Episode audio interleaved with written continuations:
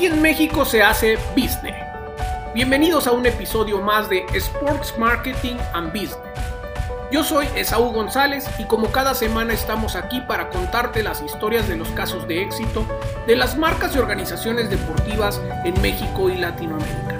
Aquí te acercaremos con los principales jugadores de la industria deportiva que están cambiando el ecosistema de los negocios y el marketing deportivo en la región.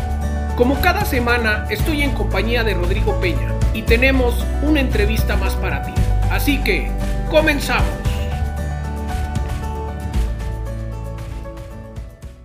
Pues bienvenidos, eh, muchas gracias nuevamente aquí, este, comenzando nuestro programa eh, semanal de Sports Marketing and Business aquí en, en Bar Deportivo.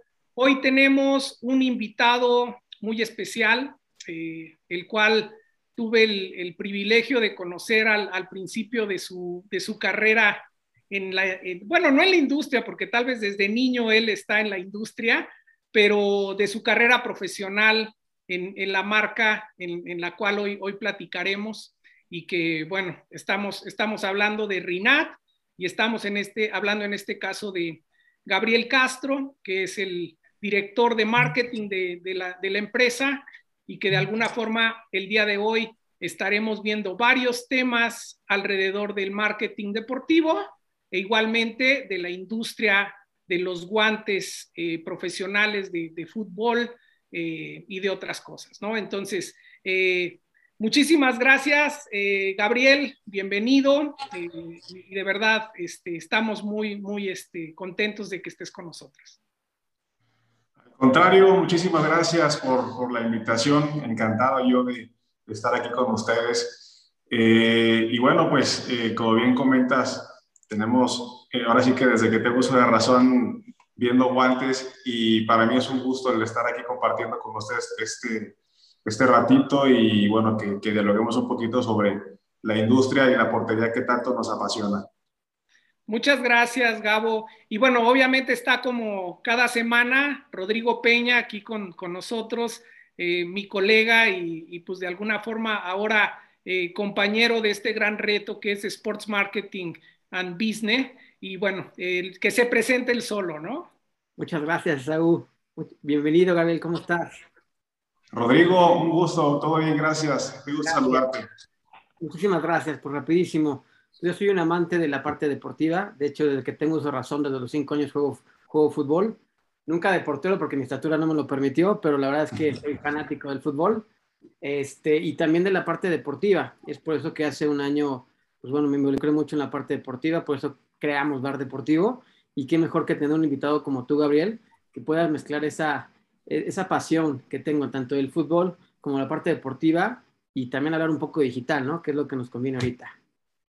Claro que sí, sí, pues em, afortunadamente eh, el fútbol, bueno, el deporte en general nos permite, eh, y bueno, y los que nos gusta el fútbol y la portería nos permite mezclar todo, todo esto, ¿no? Y verlo trasladado también al, tema del, del, sport marketing y del negocio que es súper importante, pero bueno, cuando haces lo que te gusta y, y además eh, te genera, pues es mayor la, la satisfacción, ¿no? Pues no, muchas gracias, Gabriel. Y bueno, eh, eh, empezando con, el programa, eh, digo, lo primero es este, comentarle a todo mundo un poco de, tu, de tu, background. Gabriel estudió marketing en la Universidad Iberoamericana de León. Y bueno, pues digo, voy a decir obviamente, pero a lo mejor no es obvio para todos los que nos están viendo, pero cuando les platique quién es Gabriel, bueno, pues sabrán por qué es obvio.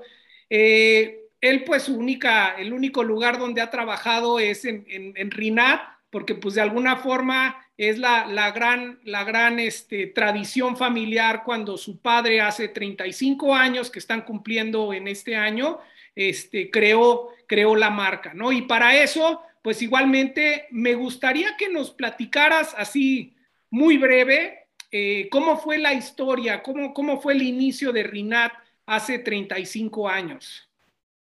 Con todo gusto.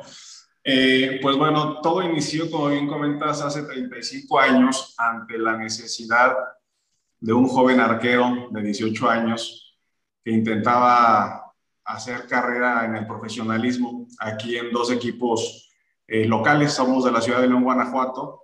Entonces, eh, bueno, aquí hay, hay, dos equipos de mucha historia. Hay uno que es Unión de Curtidores, que lo recordarán ustedes, ya, ya desapareció hace algunos añitos, pero bueno, en ese entonces fue el primer equipo eh, que, estaba, que estaba cursando, bueno, que estaba en la primera división aquí en la ciudad. Ya posteriormente surgió León, pero bueno, él intentó ser portero profesional y a, a esa edad ya era tercer portero, eh, en este caso eh, del Club León, y solamente le daban un par de guantes para toda la temporada, imagínate. Entonces, este, en aquel entonces, estamos hablando de los 85, 86 más o menos, era muy difícil el, poder tener acceso a, guantes de portero.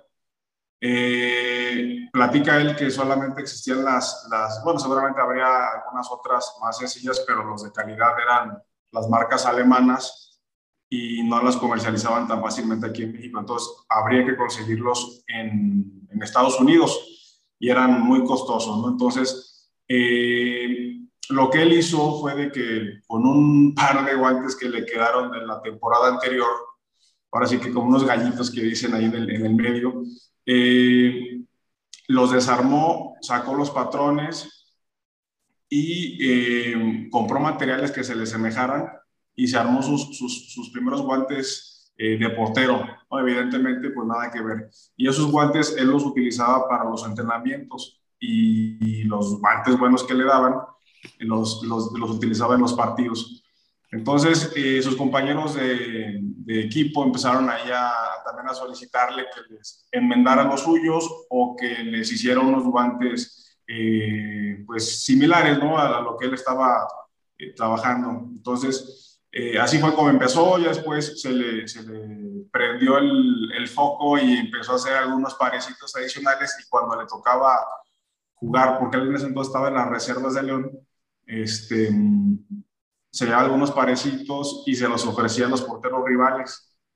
Entonces, este, pues así fue como, como empezó, de a poco eh, fue teniendo ahí la posibilidad de ir haciendo más eh, incluso platico una anécdota, una anécdota, perdón, de que en una ocasión que jugaron contra, contra Pumas, eh, le tocó jugar contra García Aspe, contra Luis García, contra Jorge Campos y, que le compraron guantes, todos ellos, evidentemente eh, Luis García y García Aspe, nada más como, digamos, de, de, cotorreo, pero, pero bueno, en fin, sí platica esa, esa anécdota.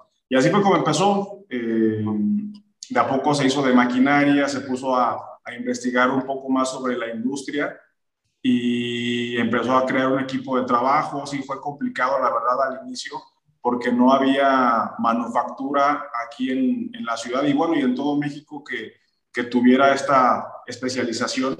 Porque bueno, si bien es cierto, aquí la ciudad de León es una este, zona muy industrial, aquí hay mucha manufactura, aquí hay mucha mano de obra, pero sobre todo están eh, metidos, como bien saben, en el, en el sector cuero calzado y había mucho, eh, mucha gente de oficio, pero, pero nada, nada especializado. Entonces le tocó a él eh, formarlos, aprender de la mano de todos ellos y, y bueno, pues al grado que ya a la fecha contamos con, con una, digamos, una escuela eh, para las fracciones o las áreas eh, del proceso del guante que son más especializadas para formar a nuestros propios eh, colaboradores. Entonces, pues bueno, así fue como él inició. Este, todo fue por necesidad de tener material y, también por, por, el sueño de él de, de tener guantes de calidad y ofrecérselos aquí al mercado mexicano. Él platica que, bueno, lo, honestamente lo, lo, vio más eh, por ese deseo que por, que por en realidad hacer un negocio, ¿no? Él no, no pensaba dedicarse a esto, pero mira cómo, cómo son las cosas que, que afortunadamente se pudo crear toda una industria a partir de una pasión, ¿no? Qué bien, qué bien, Gabo. Este, la verdad es que siempre que escucho la historia eh, se me hace algo formidable. Este, digo, tuve la oportunidad, de hecho, de escuchar la entrevista que le hizo Eugenio Monroy en su podcast de Play Sports, eh, que la hizo creo que a principio de este año, ¿no? Hace, hace poco la hizo. Y, hay, hay, una anécdota que cuenta tu papá, eh, que, que, él platicaba que estaba comiendo con, con Miguel Moya y con algunos otros porteros allí en Madrid y que le preguntó Miguel, oye, y cuéntame cómo fue el inicio de la marca o cómo fue, es un negocio familiar o cómo, cómo fue que crearon la marca y pues, pues él le platica justo lo que mencionas, ¿no? Que pues él estaba de, de, de, de tercer portero y que pues de alguna forma, pues por ahí le dieron un par de guantes que pues él fue y los remendó porque pues no tenía para comprarse otros, ¿no? Y que en ese momento pues tal cual le dice Miguel, oye, pues si te pones así a, pensar en todo eso, si hubieras tenido dinero para comprarte los guantes, hoy no tendrías esta empresa, ¿no? O sea, y se me hizo, es como, y de hecho fue el como, wow, sí es cierto, o sea, la verdad es que si hubiera tenido dinero, hoy pues sería tal vez un portero retirado o sería contador de una empresa, porque pues él mencionaba que también estaba estudiando la carrera de contabilidad, y se me hizo, se me hizo muy, muy, muy, muy padre, y pues obviamente el, crecimiento que hemos visto de Rinat, de, un exjugador eh, portero, que de alguna forma, por, la necesidad de tener un par de guantes, y de hecho se siguió haciendo los otros para poder siempre seguir entrenando, pues hoy, hoy tienen este, esta empresa internacional este, trascendiendo fronteras y, bueno, ahorita platicaremos de algunas otras cosas, ¿no? Este, oye, no, pues está impresionante eso, ¿no? Pero Ahora sí que este es un, este es un eh, eh, video podcast de, sports marketing y negocios y vamos a profundizar un poco más en el, en el marketing. Y mencioné hace un rato, tuve, tuve la grande fortuna de conocerte cuando, cuando, cuando empezabas y cuando asumiste la, la digamos que la, la dirección de, de, de pues, todas las estrategias de marketing en, en la empresa. No sé, yo calculo que tal vez fueron hace unos 10, 12 años, tú debes de tener mejor claridad cuando, cuando empezaste, pero sí me acuerdo que acababas de llegar, acababas de salir de la universidad, eh, digo, yo estaba con mi emprendimiento de e-commerce, de, fútbol, y pues de alguna forma, pues me, o sea, cuando te conocí como que traías muchas ideas por hacer y, pues hoy en día pues vemos todo eso que se plasmó. Pero bueno, desde que asumiste esta responsabilidad, este, ¿Cuáles fueron tus, tus retos más grandes este, y los cambios que enfrentaste en ese momento? ¿no? ¿Cuáles, cuál, ¿Y cuáles piensas también cuáles fueron los detonantes que le han dado mayor posicionamiento y visibilidad en el mercado a la marca? Sí, en efecto, em, tomé yo las, las riendas de, del área, bueno, de, de, marketing, porque en ese entonces no había un departamento. en el 2009, fíjense, este, Fíjate, dije que... 12 años, entonces no, no estaba tan equivocado. Sí, sí, estabas, estabas por ahí cerca. Eh, justo para esas fechas dejé de jugar fútbol, yo también intenté ser portero profesional. Este, entonces, pues ya eh, en su momento me, me decidí a, a, bueno, a dedicarme al marketing y ya me ingresé al negocio familiar. Entonces, eh, pues bueno, yo creo que uno de los principales eh, retos a los que me, enfrenté en su momento, pues fue eh, justamente este, el, conjuntar las ideas, tanto de, bueno, que veníamos trabajando en, en, la dirección de mi papá, que él antes era todólogo, ¿no? Él era ventas, él era producción, él era marketing, él era relaciones públicas, él hacía de todo, como, toda, como todo negocio familiar eh, y que va creciendo. Entonces, pues bueno, el primer reto fue eso, el ponernos de acuerdo, el que confiara en, el, en, el, en, la nueva, en las nuevas ideas que pudiéramos llegar a aportar. Otro reto fue justamente el crear el departamento, el crear el área. Me dio la tarea ahí de, de este, de prospectar y, ir nutriendo, nutriendo el equipo, ¿no? Porque sí, te digo, empezamos de nada. Yo también cuando inicié, eh, yo era el que tomaba las fotos, yo era el que diseñaba y ahí tampoco creas que soy muy brillante, pero me tocaba, me tocaba hacer de todo, desde lo básico hasta también ya eh, involucrarnos más en la estrategia comercial. ¿no? Eh, y uno de, los, de, los, de las grandes ventajas eh, y que nos potencializó, creo yo, también, y que lo vemos hoy en día, fue el, el, este, el, que, el boom de las redes sociales, vaya, de todo el entorno digital. ¿sí? Eh, empezamos nosotros a, involucrarnos, a crear nuestras cuentas en, todas las distintas plataformas y redes sociales, creamos nuestro sitio. Entonces, eso nos dio la posibilidad de exponer la marca muchísimo más, llegar a, lugares donde no teníamos eh, anteriormente la posibilidad de, llegar. Eh, y bueno, así como nosotros nos benefició, también benefició a todos los demás, eh, inclusive a nuestra competencia y bueno, de distintos giros, pero, pero sí las redes sociales creo que vinieron a, a revolucionar, y bueno, todo el entorno digital, llegaron a revolucionar el, el marketing, el comercio eh, y, y, todas las industrias. Entonces, creo que fue, fue una de las de los detonantes. Eh, bueno, esto evidentemente nos da la posibilidad de, de hacer un, un mejor engagement, conocer a nuestro, a nuestro consumidor eh, final, el poder interactuar con ellos, porque anteriormente eh, pues era la relación solamente con los intermediarios, con, con, la gente con los que trabajamos y poca relación teníamos con el consumidor final. Entonces esto nos dio la posibilidad de conocer un poco mejor y, de entender un poco mejor que, cuáles son sus necesidades, y, y tener una imagen eh, más acercada a nuestro, a nuestro mercado meta, ¿no? que año por año se va este, renovando en cuanto a generaciones. Pero bueno, creo que fueron de las, de las cosas eh, que, nos, que nos dejó o que nos ha ayudado el, el, el tema del, del el entorno digital. ¿no? Bien.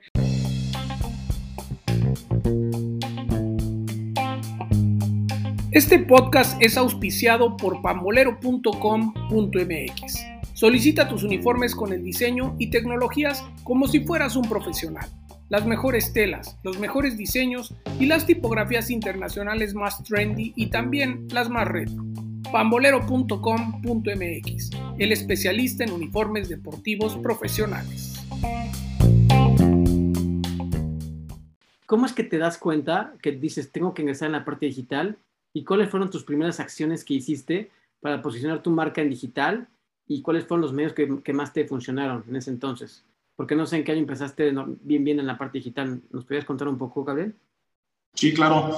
Iniciamos en el entorno digital, eh, yo creo, yo calculo alrededor del 2000, 2011. Okay. Más o menos fue cuando, cuando iniciamos. Y eh, las plataformas que teníamos en ese entonces, pues bueno, lo primero fue crear Facebook, porque era lo que, lo que venía en boga, ¿no? Claro. Y, y en su momento fue, fue la red que más nos funcionó. Este, después, evidentemente, a la par creamos YouTube, eh, Twitter y eh, intentamos también con, con los blogs. Pero en definitiva, lo que nos, nos ayudó más a, a, crecer y que nos funcionó mejor fue, fue Facebook. Y eh, pues de las primeras acciones que hicimos para crearla o, o, crecer nuestra comunidad, porque era nula, fue el, el que a nuestro entender era contenido de interés para, para esa gente que identificamos eh, era nuestro, nuestro, bueno, donde estaba el grueso de nuestro de nuestros consumidores, de nuestros seguidores, eh, tales como entrevistas ahí con, con jugadores ya eh, no tan, bueno, sí se tocaban temas futbolísticos, pero también personales. empezamos ahí también con, con el tema de, de hacer varios concursos, varias dinámicas para hacer regalos, este, cuestiones así que nos, que nos dieran interacción y que nos ayudara a crecer rápidamente nuestra comunidad. Oye, y digo, ahora que entraron justo al tema de redes sociales, porque era otro de los puntos que, que tengo aquí o que tenía yo anotados, eh, digo, en primer punto, a la hora de que hago el research de sus canales en Facebook específicamente, eh, me voy con la, con la grata sorpresa que tienen canales en Ecuador, en Argentina, en Colombia, el canal de Europa. Bueno, por ahí ahorita nos platicas qué pasó con Brasil, porque de repente vi que en 2019 como que algo, algo pasó y ya no. Pero, o sea, veo que en cada, en cada país tienen su canal de Facebook y eso es como una estrategia propia de la marca o tus distribuidores lo manejan, porque la verdad es que si están muy adaptados. Obviamente ellos tienen sus firmas de autógrafos con sus porteros, sus eventos, todo. O sea, ¿cómo, cómo, cómo pasó todo eso? ¿Es una eh, iniciativa de ustedes o los distribuidores los han ayudado? Platícame. Sí, ha sido eh, una labor en conjunto. Em, al principio, con los primeros distribuidores, ya una vez que, que nosotros tenemos claro que las redes sociales eran eran eh, la herramienta idónea para nosotros y darnos a conocer en todos lados. Eh, platicábamos en buscar replicar esto con nuestros distribuidores y sí intentamos en un principio el controlar absolutamente todo desde acá, que ellos replicaran las cosas, eh, inclusive hasta los mismos copies, que ellos los utilizaran, pero nos dimos cuenta de que no genera el mismo impacto porque digo, aunque hablamos castellano, eh, es muy distinta los términos, eh, hay ciertas palabras que difieren de México a países de Sudamérica, inclusive eh, de España. Entonces, ahí fue que decidimos el, el, darle la libertad de que tropicalizáramos los contenidos, ¿sí? De nosotros sí darles los, los, los, los objetivos. Eh, cuando hay lanzamientos, por ejemplo, le damos ahí cuál es eh, la pauta, la planeación y les damos la, la, idea para que ellos lo bajen y lo trasladen a, adecuado a su, a su comunidad. Vaya, entonces, este, pues ya ha sido algo que nos ha dado mejores resultados, creo porque al final de cuentas eh, sus mismos seguidores se, se, enganchan más con el contenido tropicalizado que si fuera algo eh, enviado directamente desde acá, desde, y bueno, pautado directamente desde México. Los felicito, o sea, porque la verdad veo una gran adaptación a cada uno de los mercados. Veo que cada una de, de los perfiles en, en, cada uno de los países pues está al pendiente de la comunicación, tienen sus propias promociones, eh, creo que lo han hecho bastante bien. Y bueno, el otro punto sería, eh, igual hace un ratito te preguntaba Rodrigo sobre cuánto presupuesto habían asignado, cuánto habían movido de un lado hacia otro. Y bueno, eh, si me permites, digo, y eso es lo que yo identifiqué, y si no, bueno, tú, tú lo, lo desmientes, pero creo que esa, eh, digamos, publicidad boca a boca, que desde un principio tal vez tu papá se encargó de hacerlo, que en lugar de estar invirtiendo en publicidad en medios tradicionales o ahora en medios digitales, es como no, la mejor publicidad es que el guante lo tenga un portero profesional que lo está mostrando, ¿no? Y entonces, y digo, y ahorita me extiendes un poco porque estoy muy, muy este, interesado en saber cómo, cómo son que hacen los, los patrocinios con los jugadores, pero sí yo veía como, como esa, esa tendencia, ¿no? Y lo veo igual ahora con sus porteros en España, tus porteros en Portugal, en Marruecos, en Centroamérica, y pues de alguna forma quiero pensar que esa es la mejor publicidad, ¿no? Que tus porteros los traigan y que, bueno, salgan a cuadro utilizando los guantes Rinat, ¿no? Sí, correcto. Eh, sí, así así se pensó desde un principio, así mi, padre fue que lo, visualizó y, y, sigue siendo parte fundamental del cómo nos hemos dado a conocer y el posicionamiento de la marca. La verdad es que sí, la ayuda de, los embajadores de marca ha sido fundamental. Incluso cada que vamos a entrar a un nuevo país, siempre eh, a la par de que se define cuánto, cuánto se va a vender, eh, cuánto, de cuánto va a ser el primer pedido, dónde se va a vender, también a la par necesitamos tener porteros profesionales. Entonces sí es parte importantísima de, de, nuestro, de nuestra estrategia comercial y publicitaria. Me desvío un poquito del tema, pero volviendo al tema de los, de los porteros, sí es fundamental. Eh, ¿Cómo lo hacemos? Pues bueno, sí hay dos maneras. Una es eh, la prospección desde que están jóvenes. Buscamos ahí el, el, este, en los principales equipos, eh, buscamos ahí gente que, que, que va despuntando en, en, básicas o en selecciones juveniles y apostamos por ellos. Evidentemente es, es una inversión. yo creo que del 100% de los que, de los que apostamos llegarán un 20, un 30%, ¿no? Pero afortunadamente de los que han llegado y que, que hemos tenido todo ese proceso, afortunadamente contamos con su, con su apoyo, que creamos lazos más allá de lo laboral. Te puedo decir que con la gran mayoría de ellos, si no es que con todos, creamos ahí un lazo de, de amistad. Y, y, bueno, pues también ellos eh, recuerdan los inicios y que creemos en ellos y eso nos ha dado pauta a seguir trabajando hoy por hoy, ¿no? Te menciono algunos de los actuales, un William Yarbrough, un Rodolfo Cota, este, un Alfonso Blanco, eh, un Jonathan Orozco, que desde el principio este, eh, los apoyamos y bueno, eh, seguimos, seguimos trabajando. ¿Desde, y la ¿desde qué edad los agarran? ¿Desde qué edad los agarran a ellos? Varía, pero en promedio, eh, entre ahí de los 17, ah, chavitos. 18 años, sí, sí, ahí es que los empezamos a, apoyar. Sí. De, hecho, de, hecho, me platicaba de Saúl que también tenían, por ejemplo, a Keylor Navas, ¿no? Antes de que estuvo en el Real Madrid, que traía sus, sus guantes. Sí. Wow, eso Sí, correcto. Sí, sí. La verdad es que... Pasamos Perdón, empezamos a patrocinar cuando estaba en, en el Saprissa, en wow. Costa Rica.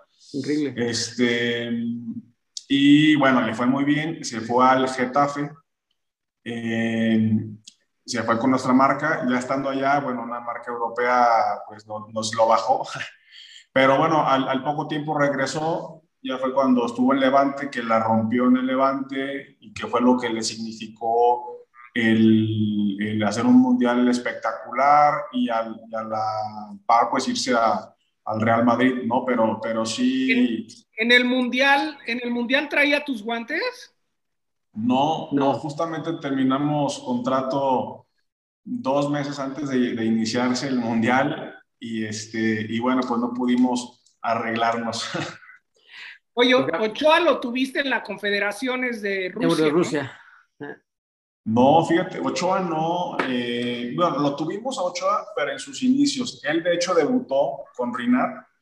Eh, él fue uno de los que les comentaba que, bueno, lo, agarramos muy joven. De hecho, él nos lo recomendó Adrián, Adrián Chávez, el mítico arquero americanista. Sí, por eh, este, él nos lo recomendó, nos dijo que él iba a llegar sí o sí, que era un porterazo, entonces él empezó a enviar material y debutó con Rinat, yo creo que los primeros cuatro o cinco partidos de la liga que estuvo él teniendo participación estuvo con, con nosotros. Ya posteriormente, pues bueno, cambió a, a Concord, ya después Adidas y ya y ahora Nike, ¿no? Pero, pero sí, inició con Gabriel, Ahorita que tocando todo el tema de tecnologías y tendencias en toda la parte digital y publicidad, pues creo que ahora nos encantaría un poco que nos platicara sobre la tecnología que manejan sobre los, los, guantes, ¿no? ¿Hacia dónde va? Porque estoy viendo que están incursionando en un mercado que pues, es muy competitivo, ¿no? Que es el europeo. Este, nos gustaría que nos platicaras un poco de, de esa tecnología, hacia dónde va esa industria del guante deportivo. Sí, eh, pues bueno, nosotros eh, somos unos apasionados de la portería este, y eh, siempre estamos en la constante búsqueda de, de la mejora de nuestros productos. Entonces, eh, pues hoy por hoy eh, estamos en una competencia, en una carrera, digamos, eh, de, de, ver quién es el que saca primero algo, y es normal, ¿no? Siempre que estamos en, en, mercados globalizados y hoy en día que está más evidenciado, pues sí hay, hay una, una, carrera por, por quién, quién, pega primero. y bueno, el, el mercado del guante Mira, honestamente, creo que no, no, no se vislumbra un, un cambio radical, honestamente. Creo que la diferenciación se hace en las construcciones de los guantes, en los diseños, pero los materiales poco, poco han evolucionado. Sí han evolucionado, han surgido nuevos materiales, eh, algunos que son con mejor ajuste, como el neopreno, que, o que también este, tienen mejor transpiración, pero, pero poco más. La base es lo mismo, las bases son textiles, y en cuanto a látex, que es el, parece que la parte principal de los guantes de portero, se han ido eh, evolucionando, avanzando, pero no han sido saltos eh, o, brincos eh, enormes, ¿no? Se ha ido como que paulatinamente cambiando. Entonces, te repito, el cambio que se, que, se, que se, viene es como ya la creatividad de cada quien en cuanto a diseños y a construcciones. Y nosotros somos muy, muy arriesgados en, en, en estos dos temas, tanto en, en diseños, tú lo, lo, identificarás, te recordarás esa U de, de todos los, los eh, las combinaciones tan, tan este, llamativas que, que, sacamos desde hace ya más de 10 años este, y, cortes híbridos, que los cortes híbridos pues son, todavía están muy en tendencia, es la mezcla de dos o, o más, eh, de dos o más cortes. Ah, ver, ahí, ahí, tienes en pantalla algunos de los, de los cortes. También nos hemos dado eso, bueno, nos hemos dado la tarea, perdón, de hacer eso, de tratar de crear una cultura en torno a a, la portería y particularmente en los artículos de porteros, ¿no? Este, porque había mucha desinformación, nos topamos con eso de que hay mucha desinformación y, y, el consumidor, pues sí, hoy por hoy demanda el tener eh, la información clara y a la mano. Entonces nos hemos dado la tarea de hacer algunas, algunas campañas para que la, la gente pueda eh, entender un poquito más sobre, sobre la industria, sobre el producto.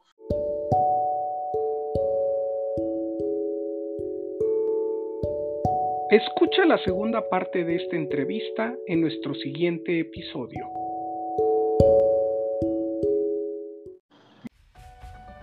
Esto fue Sports Marketing and Business. Y aquí nos vemos la próxima semana.